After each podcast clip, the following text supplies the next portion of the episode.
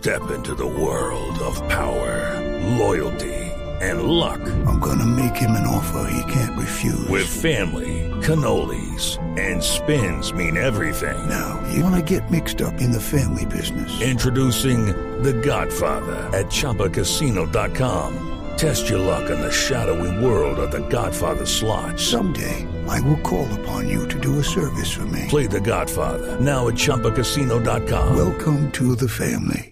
No purchase necessary. VGW Group. Void where prohibited by law. 18 plus. Terms and conditions apply. Pues que lo diga Héctor Abad, nuestro invitado, a quien ya habíamos saludado, y que dice, estas nuevas mujeres, si uno logra amarrar y poner bajo control al burro machista que llevamos dentro, son las mejores parejas.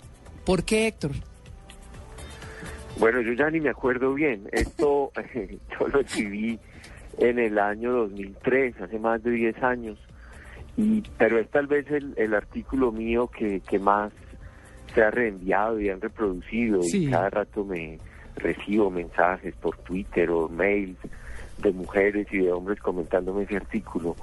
Eh, yo, no, yo escribía en semana en esa época y no sé bien en qué momento se me ocurrió. Yo eh, tal vez eh, tal vez mi esposa era una mujer particularmente brava y en ese momento yo pasaba por un por un periodo de gran enamoramiento y bueno y escribí esa especie de elogio de ella pero también de todas las mujeres con mucho carácter Mm. Eh, yo creo que tuvimos muchas épocas de la historia muy largas en que las mujeres que se elogiaban y que se mostraban como las mejores eran las mujeres caseras, las mujeres que no cuestionaban nada de lo Sumisas. que el decía o hacía, las sumisas, las, las que se acomodaban al jefe de la familia, que era el hombre.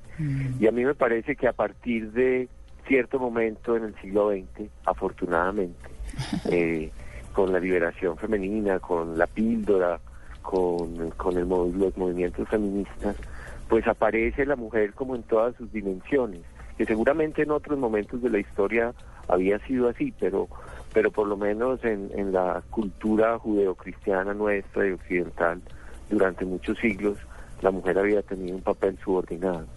Con la liberación sexual y, la liberación femenina, aparece este nuevo tipo de mujer que a los hombres no nos debería asustar o amedrentar, sino todo lo contrario, porque si uno mira bien cómo son estas nuevas mujeres, son pues compañeras mucho más completas y mucho mejores que el anterior supuesto ideal de la mujer sumisa y más bien tontarrona. Mire, y lo que, lo que dice Héctor en su columna es que estas mujeres bravas eh, exigen, piden, dan, se meten, regañan, contradicen, hablan y solo se desnudan si les da la gana. Estas mujeres no dejan de dar órdenes, no podemos dejarlas plantadas, no las podemos dejar tiradas, no las podemos dejar arrinconadas o en silencio.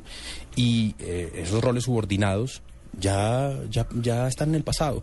Héctor, ¿usted cree que esa eh, utopía que tienen muchos hombres jóvenes de ser el eterno soltero para poder hacer lo que quiere y como lo quiere, está mandado a recoger?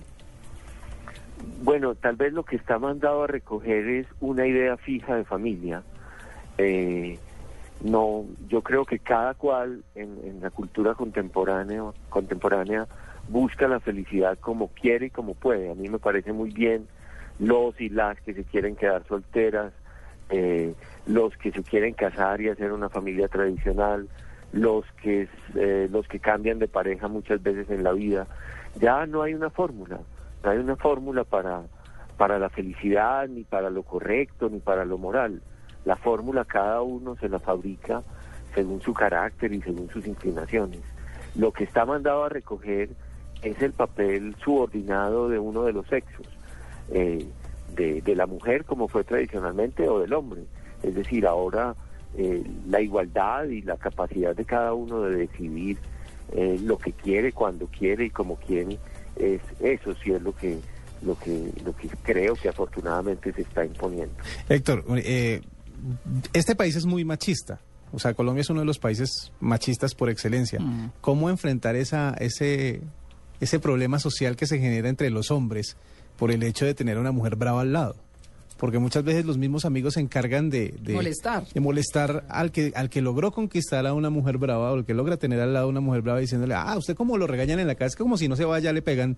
Es que como no, y, se, y empieza como un problema social de, de presión de los amigos para que tome las riendas del tema, pero que a la larga eh, se vuelve también como un conflicto interno entre le hago caso a mi mujer o a mi grupo de amigos.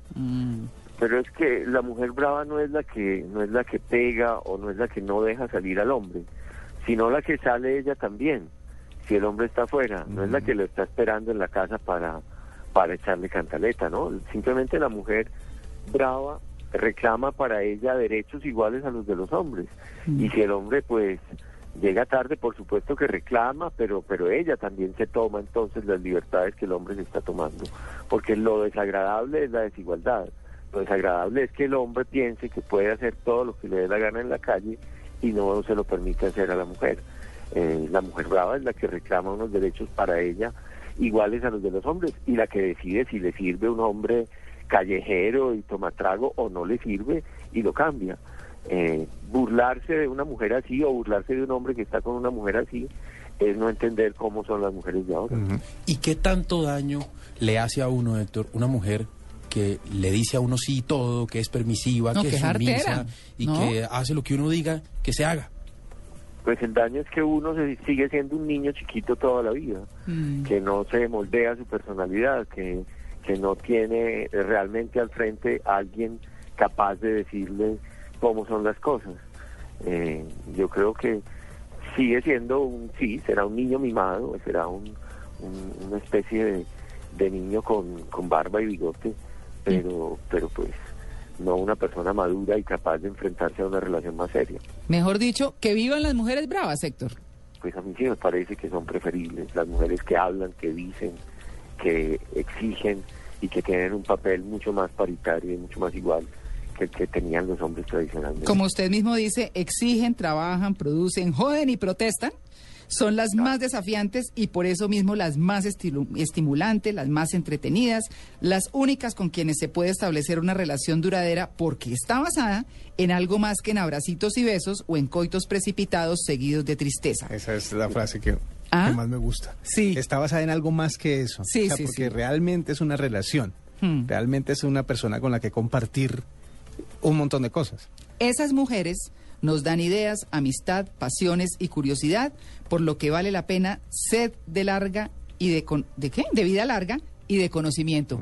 Héctor Abad, muchas gracias por estar con nosotros en No, Blue Jeans muchas gracias Radio. por invitarme a hablar de este artículo viejo, pero que parece que no se ha envejecido tanto. No, Muchas señor. Muy bien, un feliz día. gracias. Hasta luego.